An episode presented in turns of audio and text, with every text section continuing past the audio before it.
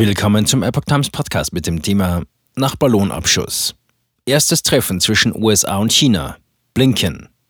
Es gab keine Entschuldigung. Ein Artikel von Epoch Times vom 20. Februar 2023.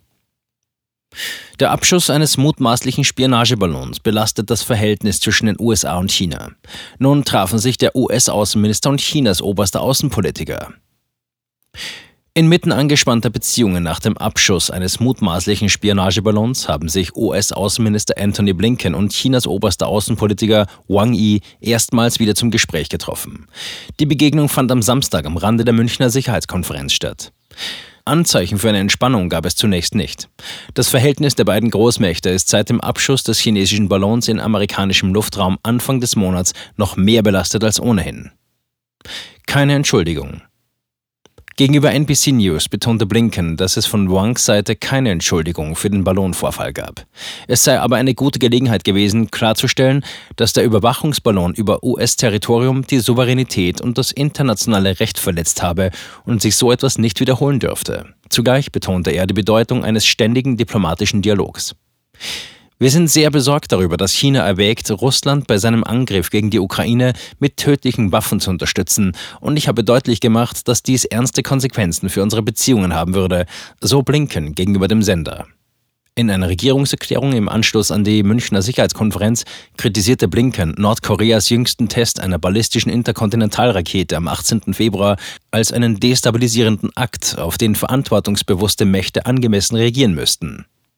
Der US-Außenminister betonte auch, dass die China-Politik unverändert bleibe und drängte auf Frieden und Stabilität in der Straße von Taiwan, da die Besorgnis zunehme, dass das chinesische Regime die selbstverwaltete Insel angreifen könnte. Absurd, fast hysterisch. Peking weist Vorwürfe zurück. Nach Angaben von Politico und der Berufung auf einen anonymen Diplomaten aus Washington habe Peking darauf bestanden, dass die USA das Treffen formell einleiteten. Blinken habe eine Anfrage gestellt, aber von China bis zu seiner Abreise am 16. Februar nach München keine Antwort erhalten, heißt es in dem Bericht. Auf der Münchner Konferenz vor dem Treffen verschärfte Wang seine Rhetorik gegen Washington. Er bezeichnete den Abschuss des Ballons mit einem Kampfjet als absurd, fast hysterisch. Wegen des mutmaßlichen Spionageballons hatte der US-Minister einen Besuch in Peking Anfang des Monats praktisch in letzter Minute abgesagt. Seither hatte es keine Kontakte auf solch hoher Ebene gegeben. Der Ballon hatte nach seiner Entdeckung tagelang große Teile der USA überflogen, auch Militäreinrichtungen. Die US-Regierung geht davon aus, dass er zu Spionagezwecken unterwegs war. Deshalb wurde der Ballon am 4. Februar schließlich abgeschossen, nachdem er vor der Küste des Bundesstaats South Carolina über offenem Meer war. Die Trümmer werden jetzt von der US-Bundespolizei FBI untersucht. China spricht von einem Forschungsballon, der vom Kurs abgekommen sei. Holt Blinken Besuch in China bald nach? Keine Angaben gab es von beiden Seiten dazu, ob der Besuch Blinkens nun bald nachgeholt wird. Es wäre der erste Besuch eines US-Außenministers in China seit mehreren Jahren. Nach dem mutmaßlichen Spionageballon schossen US-Kampfflieger noch drei weitere Flugobjekte über Nordamerika ab. Woher sie kamen und wozu sie dienten, ist nach wie vor unklar.